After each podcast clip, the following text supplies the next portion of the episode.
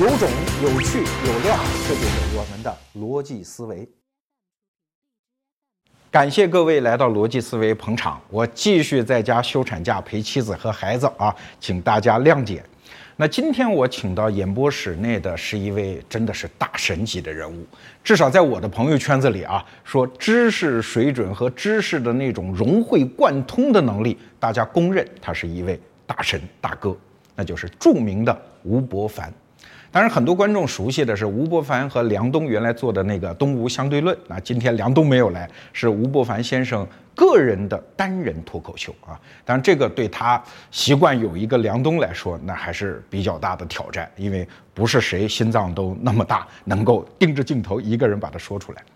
但是吴伯凡的那个知识功底是我素来敬佩，他最大的能力是能够打通知识之间的边界。这其实就牵扯到一个很有趣的问题，比如说最近我一直在说知识应该收费，哎，有的人会说，那不是说信息应该是免费的吗？对吧？这一直在互联网时代这么教育我们，信息一直是疯狂的免费的呀。对，但是请注意，我们说的是两个词，一个词叫知识，一个词儿叫信息。信息当然是免费的呀，比如说，呃，关于一种什么病啊，它到底是咋回事儿啊？有多少种疗法？到百度上去查呀，当然是免费的。可是你身上的病该怎么治？这叫知识。知识是什么？它是一种结构化的、有偏好的、带有个人倾向性的判断和信息啊。它已经是被加工过的信息，所以当然要收费。医生看病怎么会不收费呢？吴伯凡先生原来是二十一世纪商业评论的出品人啊，现在在家哎也算是创业吧。他创业的方式很有意思，就是开自己的私塾啊。那拜倒在他的不能叫石榴群啊，拜倒在他的席前的有很多著名的企业家哎，当他的学生啊。其实要获取的哪里是什么信息啊？那都是要获取他融通知识边界的那些知识嘛。那是吴伯凡这样的人，他才能做到的，所以他就能收费呀。好，那今天我们就把素来高收费的吴伯凡老师请到逻辑思维啊，让他给我们一个福利吧，来听听他今天要说的内容。移动性是近两年特别热的一个话题，嗯。马化腾说：“只你只有移动互联网才是真正的互联网，以前的互联网都是假的，都是一个你热身的练练手的互联网啊。因为今天我们看到的汽车越来越互联网化了，而且越来越多人认为。”汽车本身就是一个移动终端，就是一个有四个轮子的移动终端，只不过是呃传统的移动终端，手机是我们把它放在自己的口袋里，而我们这个移动终端是我们放在把自己放在他的口袋里。有人甚至说没有移动就没有喂奶，所以移动性啊是目前一个特别热的产业话题。但是我对移动性感兴趣呢，是从另外一个角度，我是从生态学的角度来看移动性。我发现整个自然界啊，呃，说白了就是在解决一个移动性的问题。自然界除了微生物，除了病毒这些在另外一类以外，主要的两种生物，一个植物，一个动物。其实这两个动物就是用一个是可移动生物，还一个是不可移动生物。嗯，所谓动物就是可移动的，那植物显得很可怜。特别没自由啊！把你播撒在哪里，你一辈子就离不了，只只在这个固定的位置啊，那都是规定的时间、规定的地点，就了此一生。不管你是多年生草本植物，还是一年生草本植物，还是木本植物啊，很可怜，就在那个地方。一直待着，一棵孤独的树，啊，一个或者说一粒麦子啊，在那儿一粒种子扔下去，然后发芽、长生，整个生长过程就有点像是被监禁似的，呃，完全是由失去自由的情况下自由的生长啊，这是植物听听起来这这是植物的一个悲剧啊。但实际上，植物是非常聪明的，它们一生都在解决一个问题，就是移动性。虽然它自己被定在那儿，它自己不能移动，但是所有生物都有一个使命，那就是要。提高自己的基因繁殖效率，如如何尽可能多的让自己的基因遍布这个世界。所以呢，植物它不仅它活着不是为它这一个个体活着，它是如何让水里头、地面，呃，都布满了它的基因，因为它所在的地方，阳光、土壤，它已经占尽了。它是啊，大树底下不长草，呃，这个嗯，任何植物它必须要把它的种子。呃，移动到别的地方去，可是它自己都不动，自己都不能动，它就怎么能让它的种子到别的地方去呢？这就是植物的智慧，它借助于很多外在的力量，比如说它借助于风，很多的植物的种子它很轻，风一过吹过来的时候。啊，就把它的种种子带走了。比如说蒲公英就是这样的。蒲公英啊，我们小时候语文课本里说的啊，那个风来了把我带走，风走了把我留下，哪里有土壤哪里就是我生长的地方。这就是借助于风的传播啊。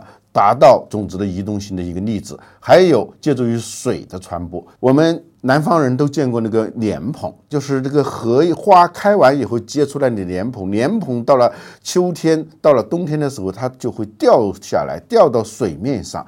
这个莲蓬在上面飘着，莲子呢是一粒一粒的。往下掉，今天掉一粒，明天掉一粒，为什么要这样呢？因为莲蓬在上面飘，今天在这个地方你掉下去，呃，也许这个地方水深，掉下去这个种子再也长不起来了。但是还有别的种子还存在，到明天到那那个地方水比较浅，嗯，它掉下去它就能长出来。这个莲蓬借助于这个风在水面上吹，它在那样移动。嗯，一方面实现了移动性，而且降低了播种的风险。这是植物在借助于水力来传播自己种子的时候的一种智慧啊！还当然还有借助于地心引力的种子掉下来，如果是这个植物它是在斜坡上，它的自然种子就会往下滚。同时，它还借助于雨水与地面的径流来把它冲到别的地方去。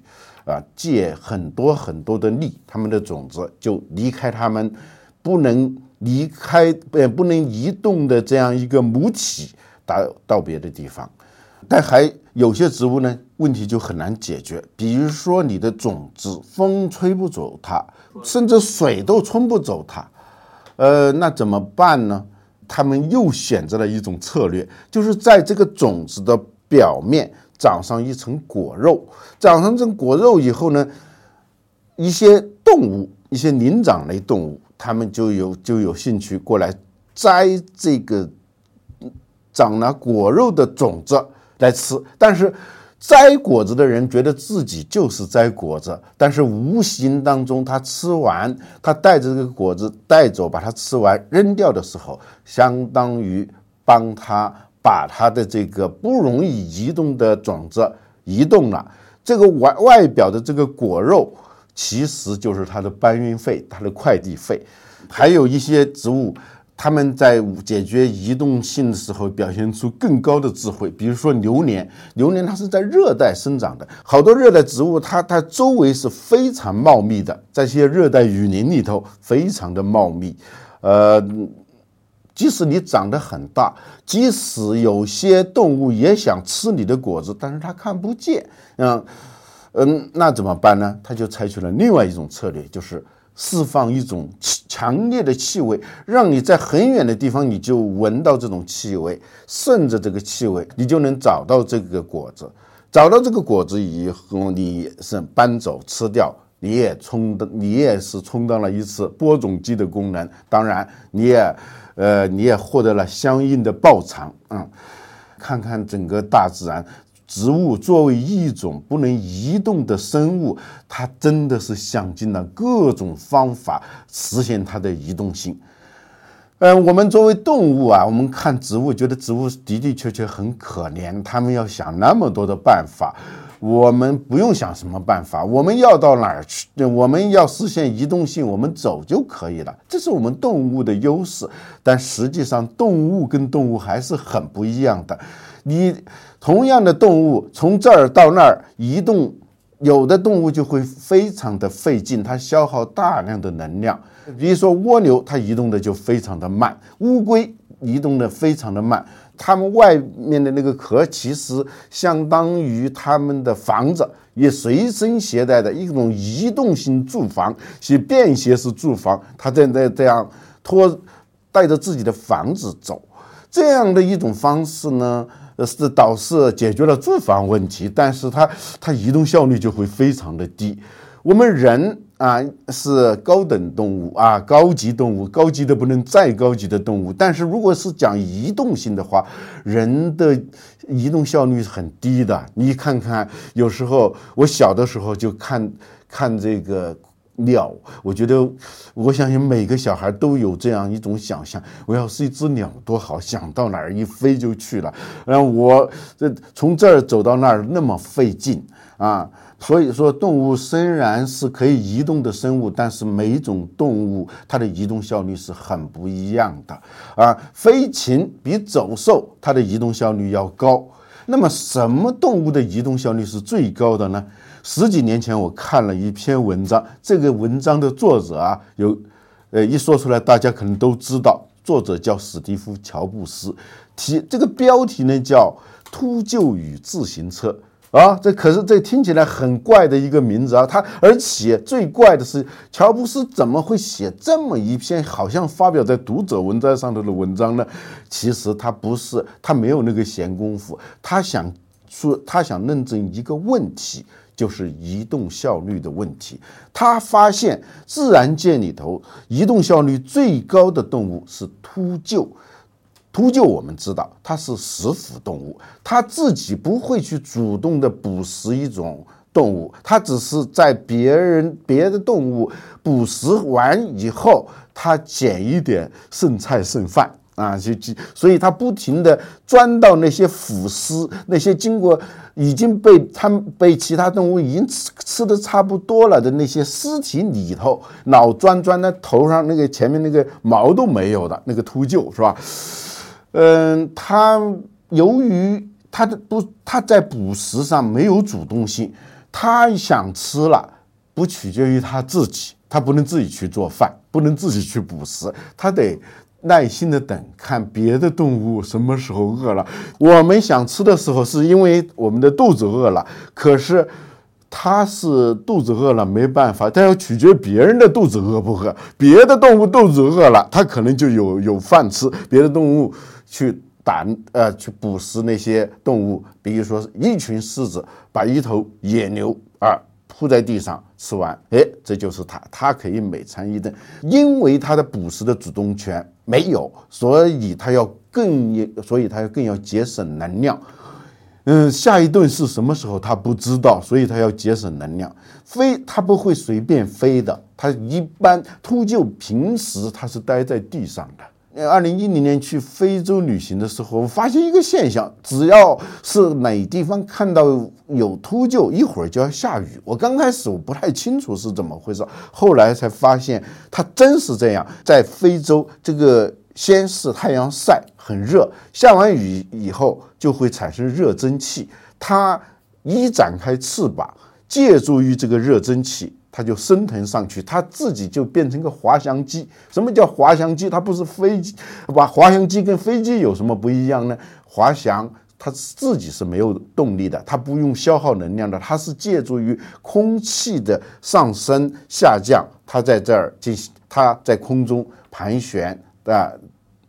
实现自己的移动性，秃鹫就是这样一种类似于滑翔机的这种移动方式，不用消耗能量，它是借助于外在的能量。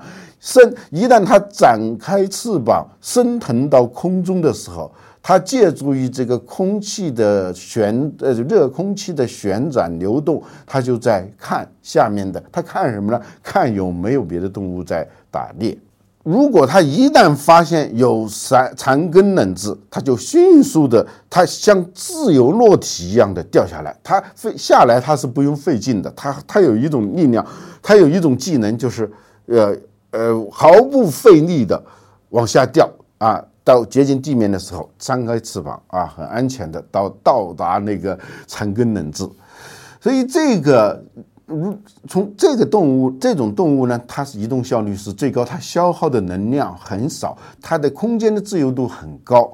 乔布斯认为，我们要是像秃鹫一样，有消耗的能量很少，但是可以自由的移动的空间非常大，那应该是我们人类的一个理想。人，但可惜人类移动的效率太低了啊！不仅是不如飞禽，很多走兽也比我们人类的移动效率要高得多。但是，人类有些有有办法来解决这个问题。乔布斯他觉得他自己可以解决问题，怎么解决？他发现人类早就在解决这个问题。比如说，自行车就是一种解决之道。当人使用自行车以后，它的移动效率。就高多了，消耗同样的能量，它的移动速度和移动的这个它实现的位移的量就会大得多啊！所以人类一直在借助于像自行车这样的机械工具来解决自己的移动效率问题，但是这还远远不够。他乔布斯认为，它可以帮人类来实现。移动效率的质的飞跃，这个质的飞跃是什么？就是电脑啊！我们今天使用电脑、使用手机的人都知道，其实我们无非是在解决一个移动效率的问题。我们要往，我们要跟广州的朋友说一句话，只需要在上头啊，呃，输入一一段文字，或者干脆用干脆用语音，一啊一下子，广州的朋友就听到了，嗯。我们在按照过去的方式，我们必须要是通过物理位移去传导这样一个信息啊。事实上，人类很很长的时间一直就是这样的，送信啊、报信都是通过物理的位移的方式实现信息的位移。比如说，一个著名的例子就是马拉松啊，那个人那那个通信兵吧。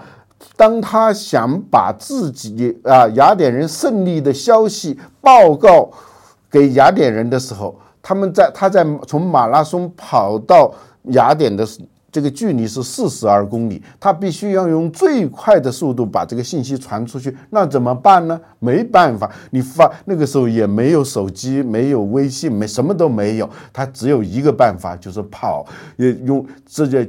就是用人肉的手，用人肉的通信工具啊，去实现这个。他跑，其实想起来也非常可怜。他要传的信息只有四个字：“我们赢了。”今天那个发个微信不就很简单吗？但是他必须要跑四十二公里的路程，结果跑到他是以说完这四个字倒地，他是去世了。当然，他也呃呃，所以今天我们还在纪念他。但是这样一种人类的。这是在人类的通信呃，人类的移动效率很低的情况下，尤其是只能够通过物理的位移实现信息的传达的时候，那就这是这其实说起来很悲壮，但是也是非常笨拙的一种方式。当，人又不能飞，如何把一个信息传到更远的地方，用最快的速度？那人类发现有一个，发现原来。信息的传递和我们人的移动，这二者是可以分开的。也就简单的说，不不需要是以通过物理位移的方式实现信息位移。啊，听起来很抽象，这听起来很抽象啊。举个例子，中国古代发明的这个烽火台，其实就是这样一种把信息位移的。把信息的移动跟物理的空间的移动分离开了一个非常好的例子。如果在边关发现了敌情，你只需要把这些不，你只需要在烽火台上把干事先准备好的干草狼粪把它点燃，嗯，那因为据说有狼粪，这个烟才能够不散，它它就会很直啊，大漠孤烟直，远处的人就能够看得到。一旦看上了，他也会点上狼烟。所以，当边关发现敌情的时候，可能不到一天，他就能够传到首都来。这就是信息位移不依赖于物理位移的一个很好的例子。在二零零零年，英特尔的前 CEO 贝瑞特访问中国的时候，他当然就要去长城看了，他就指着那个那个地那那个烽火台说：“这这是干什么用的？”别人跟他解释它的功能以后，他说：“哦，中国人好伟大。”嗯，原来长城不是一一堵墙，而是一条路啊！呃，中国人在两千多年前就发明了信息高速公路啊！当然他说的有点夸张，他说的也没错。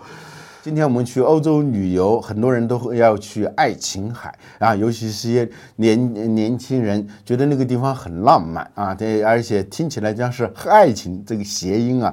其实爱情是一个人的名字。这是一个神半人半神的人物。有一天，他得知他的儿子要去很远的地方，一个岛上去把那个牛头怪杀死。嗯，一旦你杀死了这个牛头怪，你就要把你的帆船上那个帆呢，把它换掉。他去的时候，这个帆船的那个帆布是黑色的。如果他赢了，如果你赢了，你就把它换成白色的。这样呢，我就我就在很远的地方。我就能知道你赢，你得胜了，你平安归来了。很快他去了以后，就把那个牛头怪杀死了。一个非常高兴、得意忘形当中，他忘了把自己的帆黑帆换成了白帆，所以他高高兴兴的是驾着帆船回家的时候，他父亲在远处看到的看到了那那个黑帆。他知道自己的儿子已经被牛头怪吃掉了，他非常的伤心，他就跳进了海里头，他的身体化成泡沫。那个跳他跳到海里头那个地方就叫爱琴海。所以这个古代在很多戏在在古代的传说里头，我们都发现有很多这种通信的案例啊。呃，所谓通信就是信息的传输和沟通啊。人类的最早的通信呢？是物理位移和信息位移是一体的，但是通所整部通信史说白了就是如何尽可能的让信息的移动就超越物理的限制，使而实现信息的自由的传输。所以人类史其实就是一部通信史。这其实，在动物世界里头，也这种通信的手段也是非常普遍的。比如说大象，它的四只脚啊，它那个脚底啊，其实是四面鼓，它的构造啊，有点像我们医生用的听诊器。呃，在一群大象，它需要分头去找水、找食物。为什么要分头找？是因为这样能够提高找水、找食物的效率，获胜的可能性。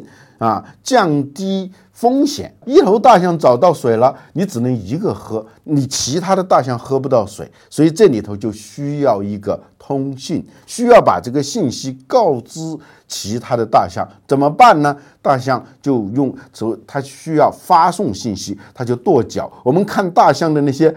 纪录片的时候，你发现大象时不时在跺脚，它已经形成一种习惯了。跺脚的时候是在发送信息，这个跺一旦跺脚，这个地面就会有震动，这种震动能够最远能传到十公十六公里以外，这是大象自己它能感受到的，对吧？就叫那别的大象，它的当它的脚贴在地面的时候，它的那个是个听诊器。呃，他能够知道，他能听得懂，啊，是我的同伴已经找到水了，或者找到食物了，他在哪儿？他大象都能够分辨出来啊。然后大家知道了，就一起，相当于群发了一个微信，大家都去那那个有水的地方去了。呃，人类的历史是一部通信史，动物的历史也是一部通信史。以通信的角度来看。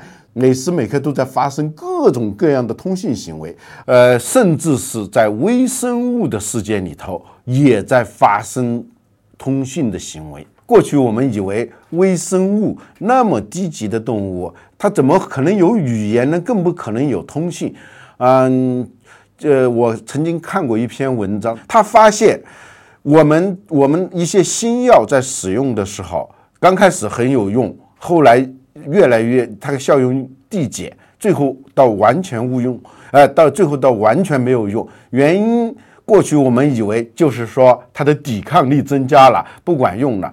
他这这个科学家发现，实际上在这个病菌之间，它有一个非常严密的通信系统。当一些病菌它受到了这个药的攻击的时候，他们在垂死之际，他会把这个信息传递给那些受伤害比较小的这些病菌。其他的病菌呢，就能在下一次遇到这样药的时候，他在第一时间做好准备啊，不不去沾，不去碰你这些药，用各种方用各种方法来屏蔽这些药，解决病菌的抗药性问题。首先是要切断这些个体病菌之间的通信联系。啊，他这给他断网，一旦断网，他们之间就没不能够共享信息，以后啊，这些药就可以对他们分而治之，这个药药的抗就呃病菌的抗药性问题就这样解决了。所以可见，在微生物世界里头，通讯也如此之重要。所以，通讯在这个世界上，从人到微生物，通讯无所不在。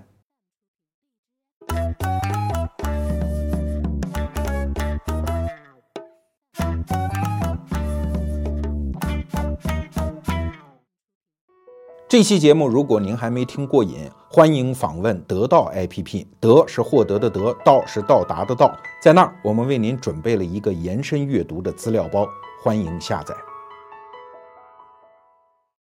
通常的说法，人类有二百五十万年的历历史，在二百五十万年以前，人不是人，他是猿。嗯，呃。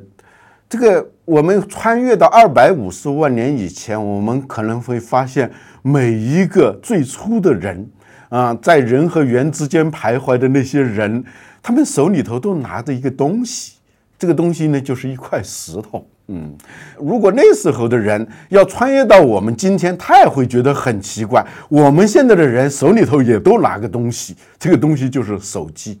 仔细一想，这两个东西差别并不大。第一个都是一种工具，都是一个必不可少的工具，你出门就得拿上的一个工具。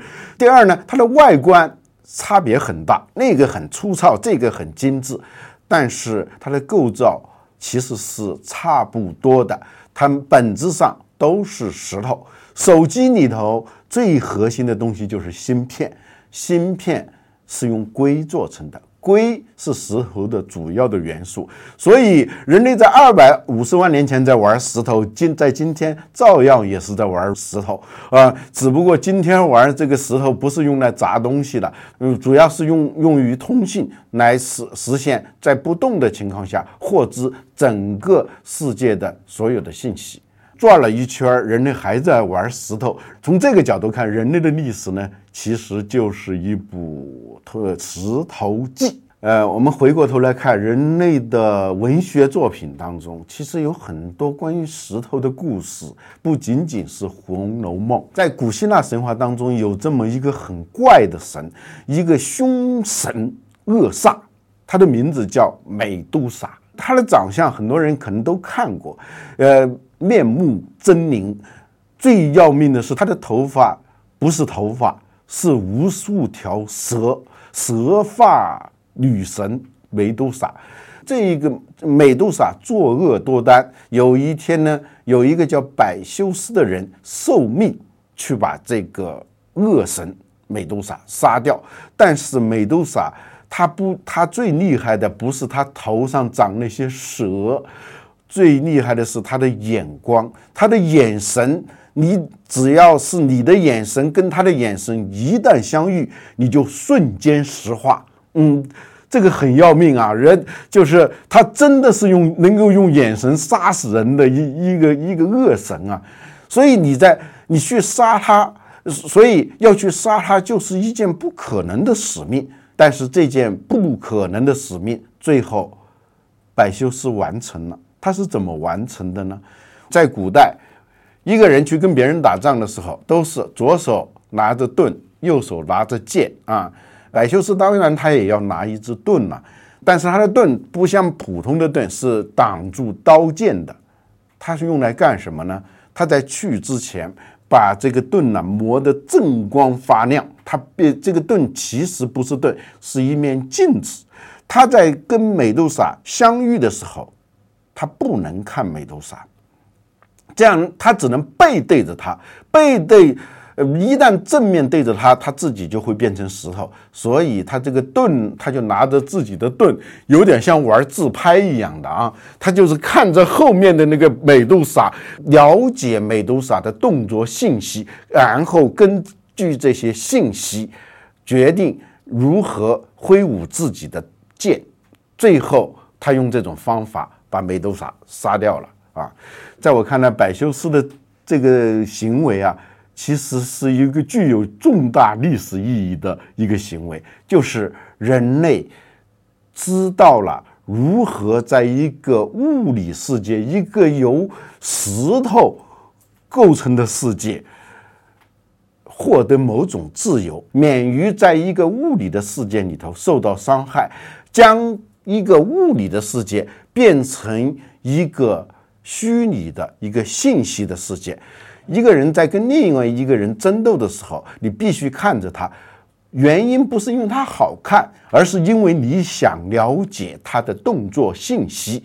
百修斯他他知道这一，他发现了这样一个本质，我那我就用一种办法，只需要知道你的动作信息，而没必要直接和你面对。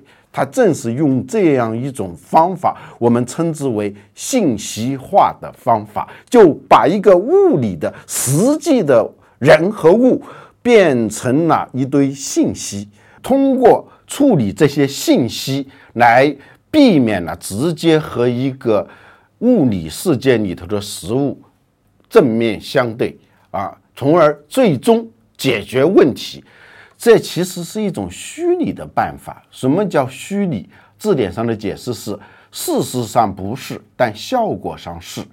可以说，百修是第一次完成了人类信息化的一个飞跃。第二，它实现了通过虚拟的方式来解决现实的问题。啊，这样的石关于石头的故事，我们中国也有。我们啊。我们小时候就听听过一个故事，叫曹冲称象。曹冲之所以聪明，比大人们聪明，是因为大人们是一一根筋，是一个是不会拐弯的。嗯，这个大象过来，我们如何把这个的？我们如何知道这个大象有多重？啊，那就想办法把这个大象抬起来，把这个秤钩勾住大那个大象。问题是你也找不到一个如此坚实的可以勾住这个大象，把大象让它离开地面的这样一个秤钩子，是吧？在曹冲看来，大人们都是死心眼儿，他有办法。呃，这个办法很简单，他跟百修斯的方法是一样的。我不去跟这个食物的世界正面。去抗争，我采取的是一个呃绕道而行、虚拟化的方法、信息化的方法来解决这个问题啊！我们不就是要知道大象有多重吗？干嘛死心眼要去把大象抬起来呢？所以他就把大象牵到船上，把那个吃水线画上，然后把大象牵上来，把一些石头。啊，放到这个船上，只要这个船的吃水线跟大象刚才的那个吃水线，呃，平齐，我们就可以断定这个石头的重量就是大象的重量。这他把一个在物理世界里头不可能完成的使命，通过信息化、虚拟化的方法解决了这个问题。事实上，我们前面讲的通信。也是这样一个问题。我们将物理的世界虚拟化、信息化，我们通过处理信息，让这些没有重量的信息能够快速的移动，从而实现移动效率的最大化。这里头的关键其实是两个世界，一个是物理的世界，呃，一个是信息的世界，或者说一个是原子构成的世界，一个是比特构成的世界。原子构成的世界是有重量的，比特是没有重量的。我们的电脑里头下载十本书和下载十万本书，呃，电脑不，电脑的重量不会增加一克一毫克。这就是比特世界跟原子世界最大的不一样。就是呃，比特世界是一个无重的世界，原子世界是一个有重的世界。人类发明了一种方，呃，人类呢逐渐的发明了一种方法，让物理的世界、原子的世界失重，让它变成比特的世界。呃，英文当中的原子第一个字母是 A，比特的第一个字母是 B，所以呢，有人把这个从原子世界向比特世界的转变叫做从 A 到 B 的转变。我们对 A 世界无可奈何的时候，我们可以通过把它转化为 B 世界，然后通过处理比特、处理信息，最终来解决。A 世界的问题，其实我们天天都在做这样的事情。我们用手，我们打电话的时候，我们用遥控器的时候，我们都是在通过处理 B 世界来解决 A 世界的问题。可以说，在今今天的科技产业都在解决这个问题。无人驾驶汽车其实就是用 B 世界来操控 A 世界，从。需要动手的世界变成需要动嘴的，甚至只需要动脑的世这个世界，这是我们人类今天面对的两个世界。一方面，我们生活在原子世界当中；另一方面，我们更多的是通过对在 B 世界里头的，我们更多的是通过在 B 世界里头的操作来实现对 A 世界的控制。我们自由的来往于天上和人间，来往于原子世界和比特世界，这是我们今天面对的现实。也就是，也就是啊，从通信的角度来说，我们越来越用通讯的手段代替交通的手段。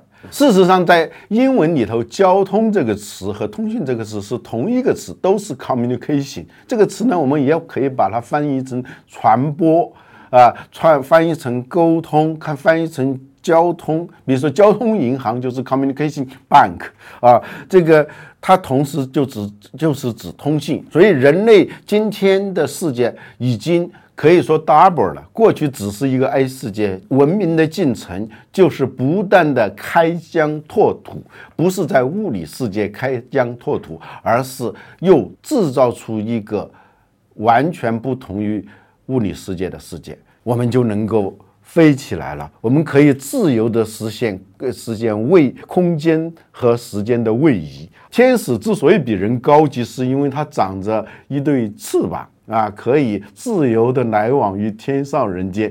就我们今天也长上了翅膀，甚至是这个翅膀的移动效率要远高于天使的翅膀。我们可以在一秒钟之内。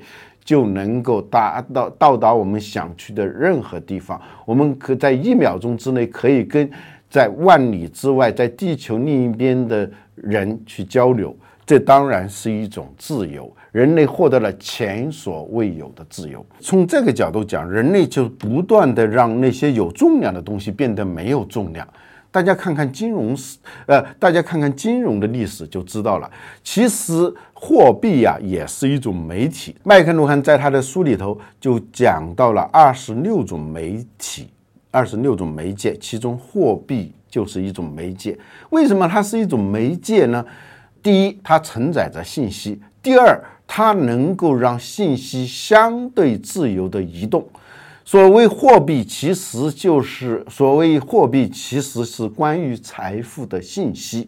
人类之所以发明货币，就是为了让自己的财富能够自由的移动。刚开始是空间的移动，当我要去远行的时候，我不必要背着锅碗瓢盆，背着粮食，背甚至是背着自己的床，像蜗牛一样的去旅行。我只需要将我的财富。变成一种信息，兑换成一种信息，让它信息化，要有重，让有重的财富变成无重的关于财富的信息，也就是钱。我拿着这一个记载着我财富信息的媒介，可以走遍所有的地方，这就实现了没？这就实现了财富的自由移动。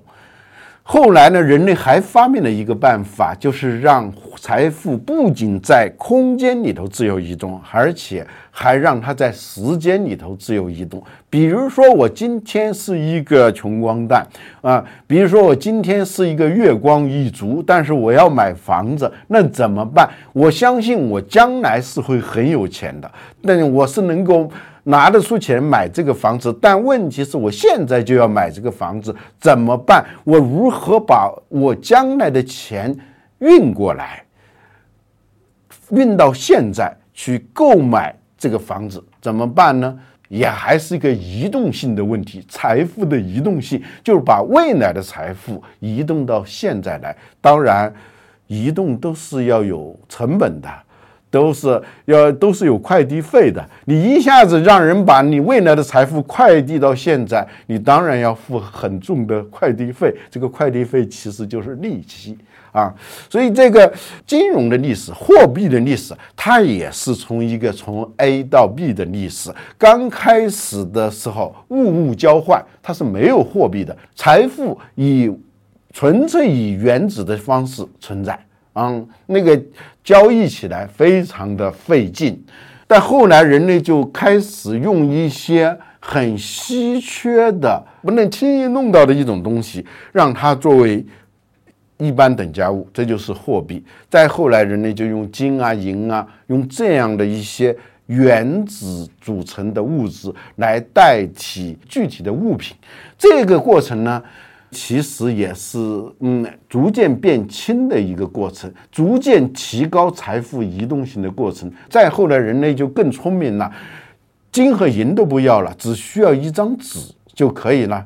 啊，因为越轻，它的移动效率就越高。到再到后来，就连纸都不需要了，你只需要一张卡，这张卡里头可能有一千万的现金。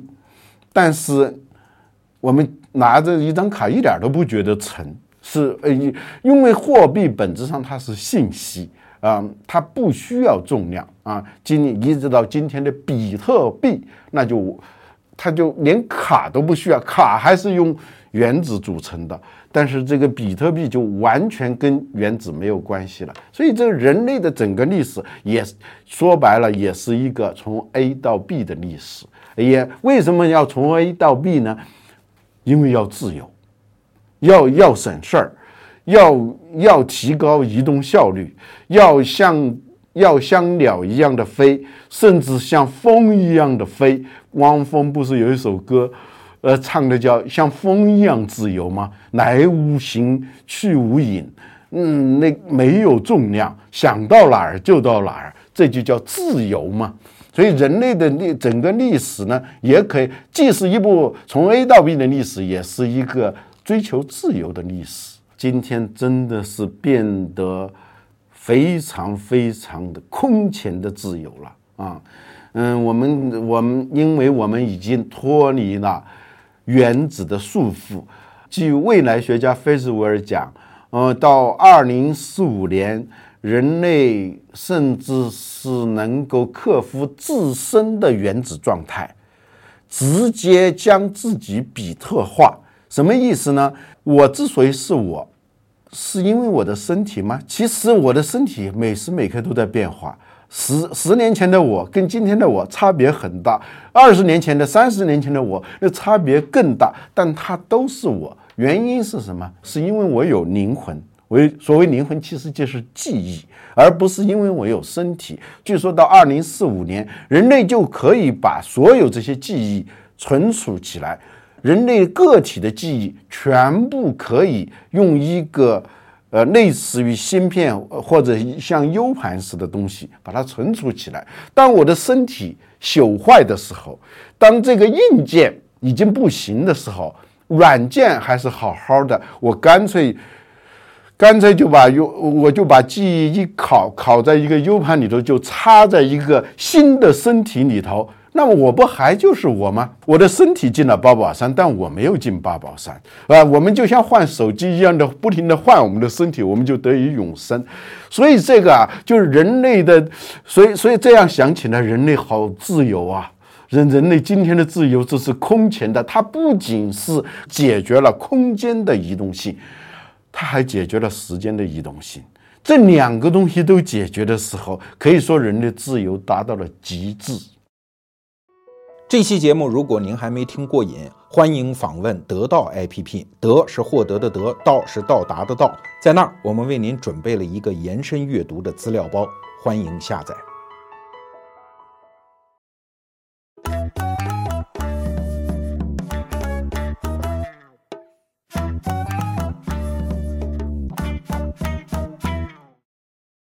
我们说着说着就回到了一个非常古老的话题——自由啊。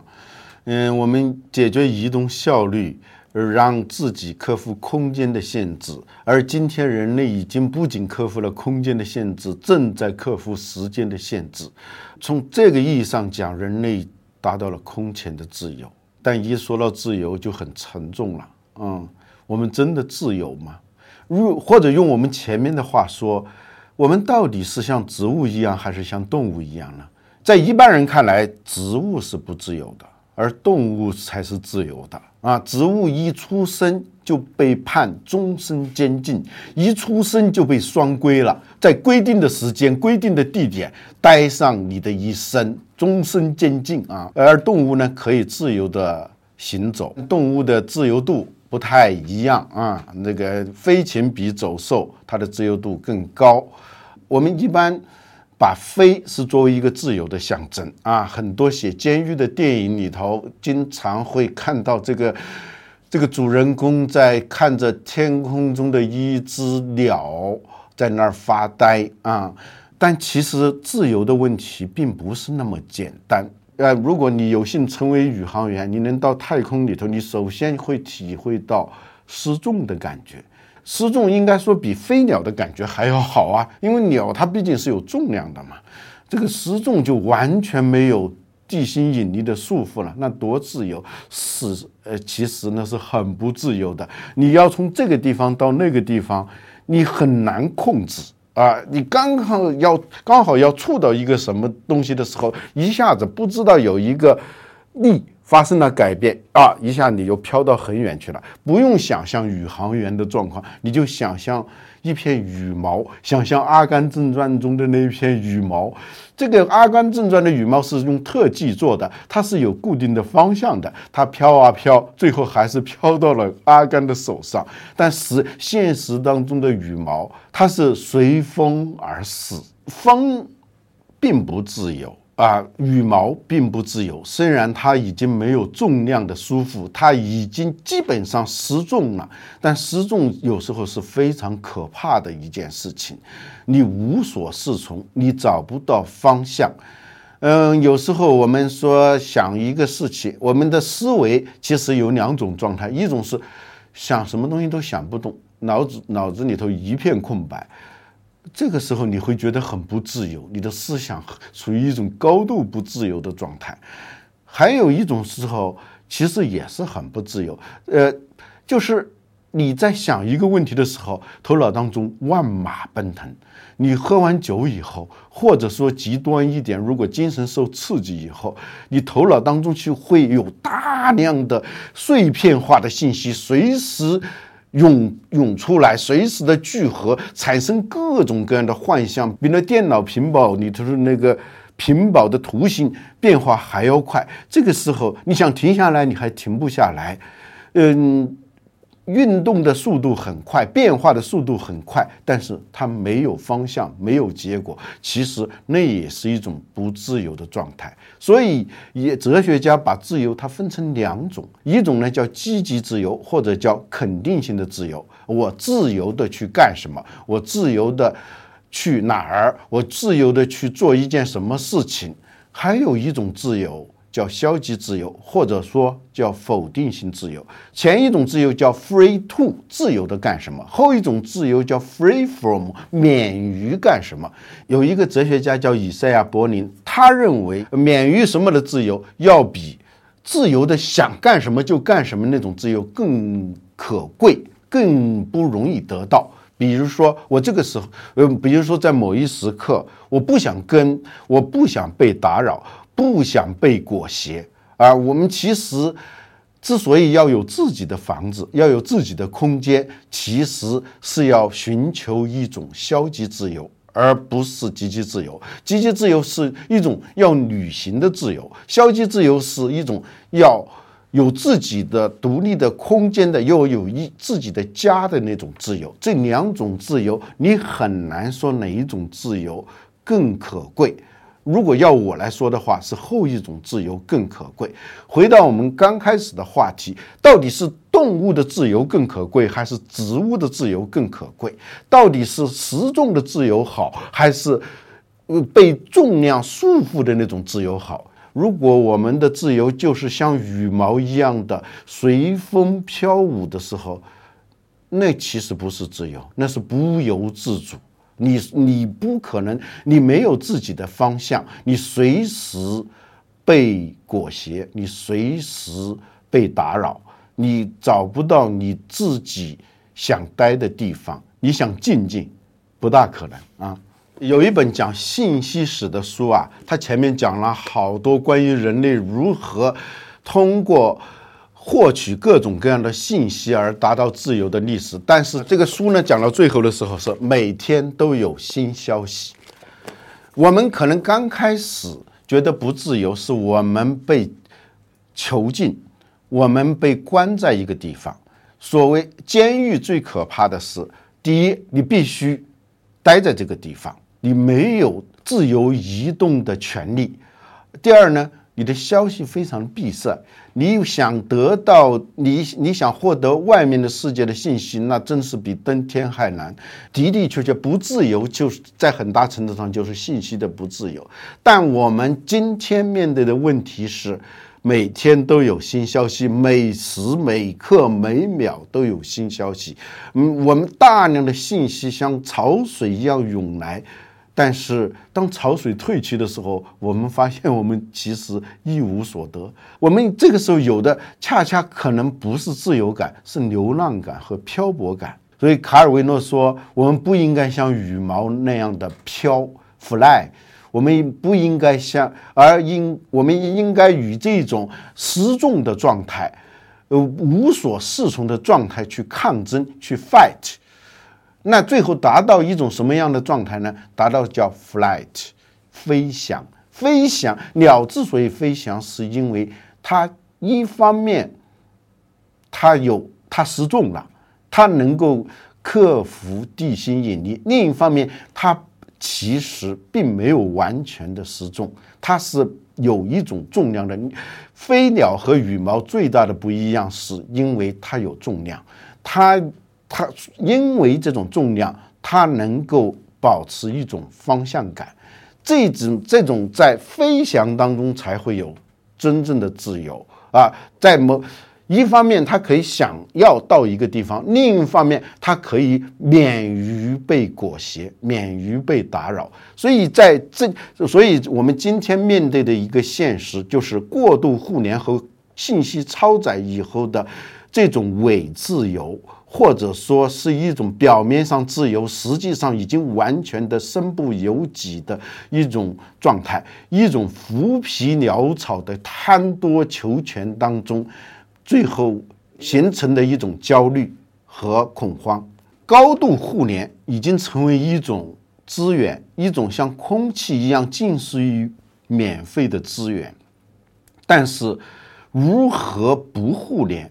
如何不不失重？不不被打扰，不被裹挟，那是一种能力。就是说，能够失重是一失，能够失重，能够有极高的移动效率，已经变成一种资源。如何降低移动效率，将这种移动性在某一个时刻降到零，让自己免于被打扰，免于被裹挟，它是一种能力，也是一种意志。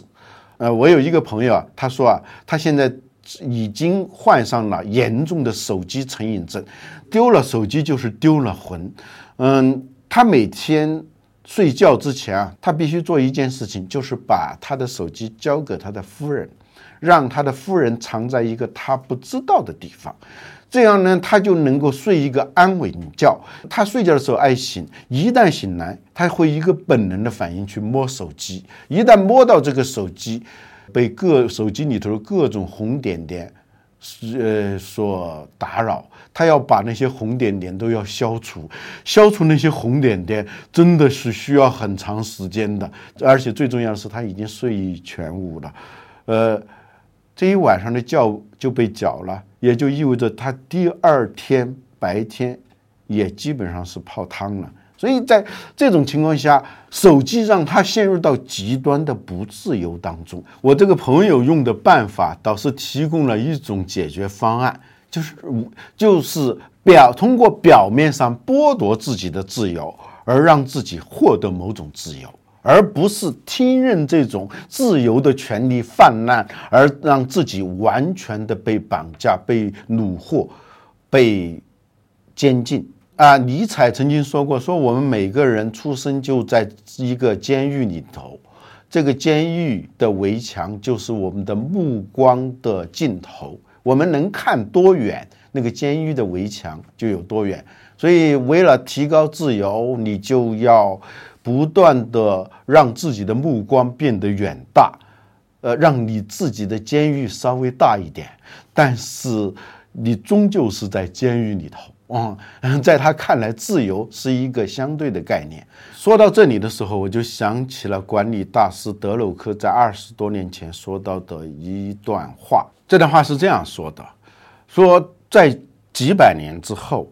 人人类在回顾这段历史，历史学家在书上书写这段历史的时候，他会发现，可能这个时代最重要的不是技术，不是互联网，不是电子商务，而是发生了一件极其重大的事情，一个从在历史上从来没有的事情，就是人类面临的选择是如此之多，不，它已经不是。不仅变得不稀缺，而且是像洪水一样的，你无可抵挡。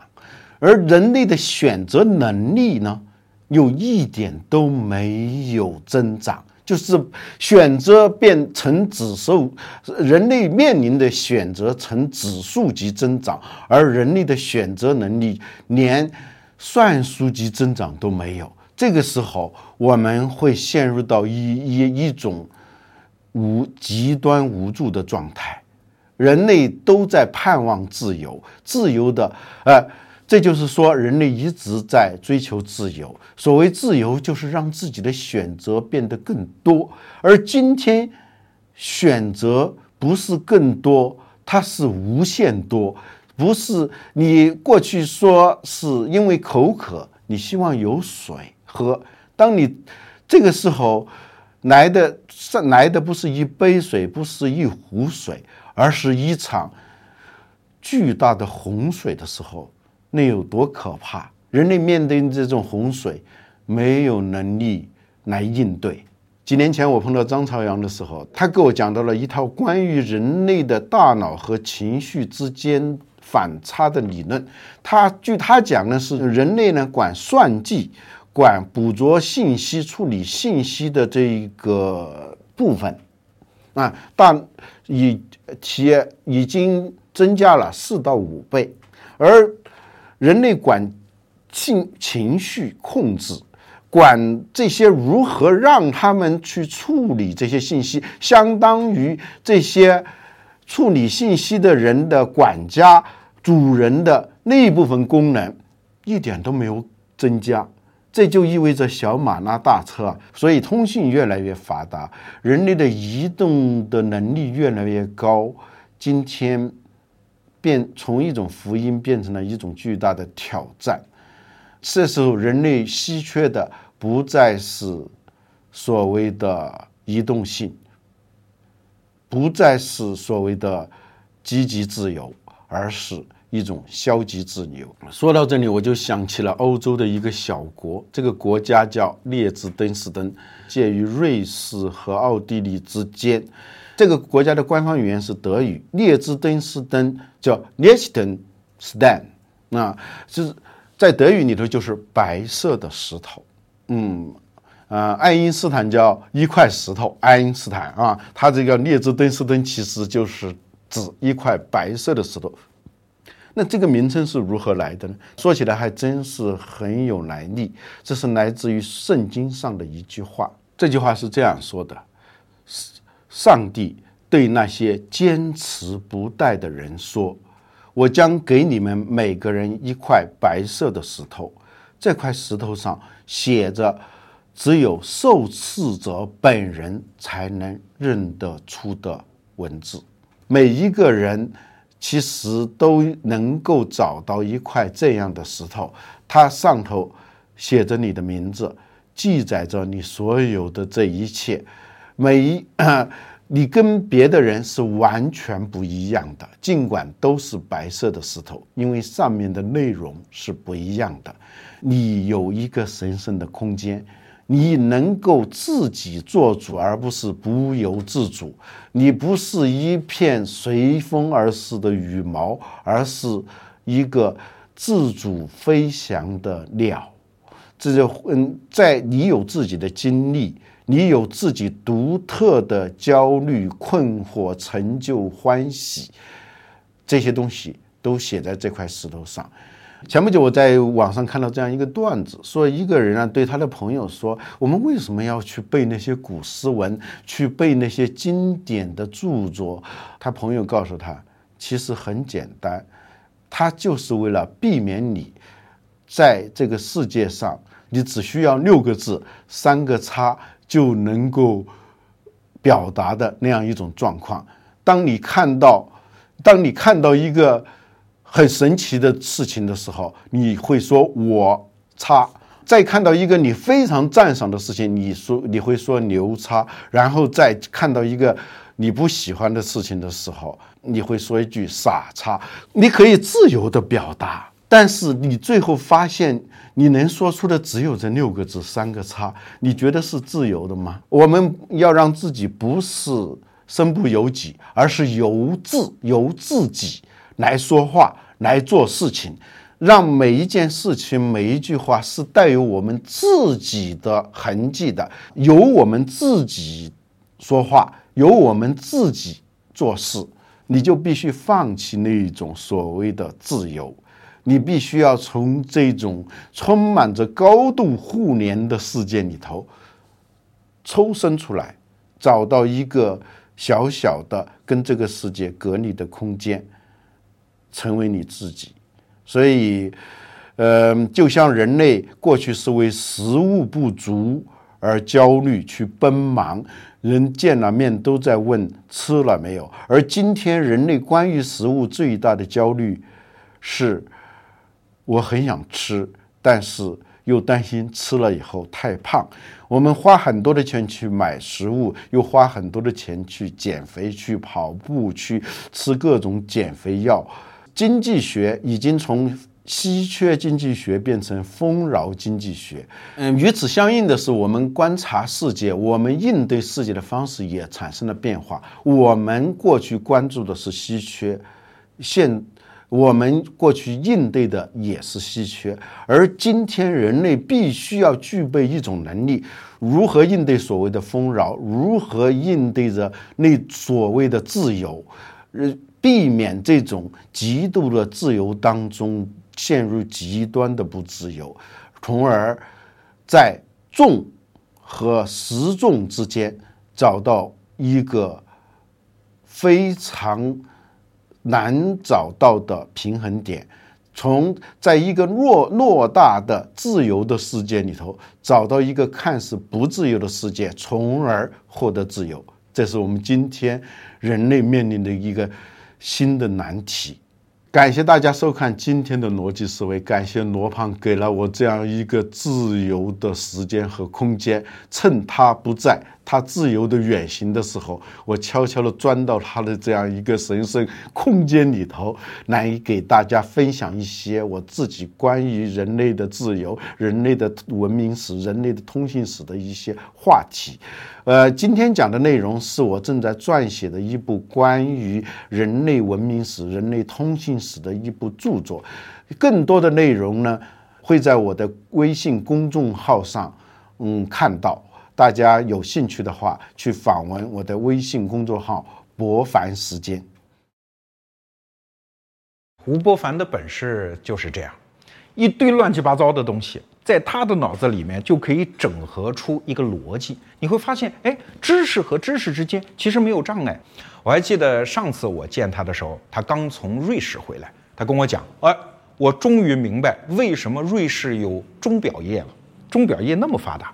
他说：“其实很简单，因为当年加尔文在瑞士搞宗教改革嘛，就是我不相信罗马的那些神父啊、那些教堂，呃，给我们传的教了。我们每一个人应该用自己的方式和上帝进行沟通，所以很多教堂就拆掉了。”那教堂拆不拆不去管它啊，就至少给教堂做钟表的那些师傅就失业了，因为原来他们的顾客是那些大教堂，那怎么办呢？总得吃饭嘛。于是啊，吴伯凡当时跟我讲了一个词儿，说从 B to B 变成了 B to C 啊，就是从给教堂做钟表变成了给老百姓做钟表。所以瑞士的钟表业是这么发展起来的。哎，我觉得真的是有趣哈。当我们理解宗教改革，也理解。瑞士钟表业在现代商业当中的地位，你会发现这两个知识是分隔开的。但是只有吴伯凡这样的人，他用他的体察，用他的洞察力，把它结合在一起。你看，这就是知识的美妙。这期节目如果您还没听过瘾，欢迎访问得到 APP。得是获得的得，到是到达的到，在那儿我们为您准备了一个延伸阅读的资料包，欢迎下载。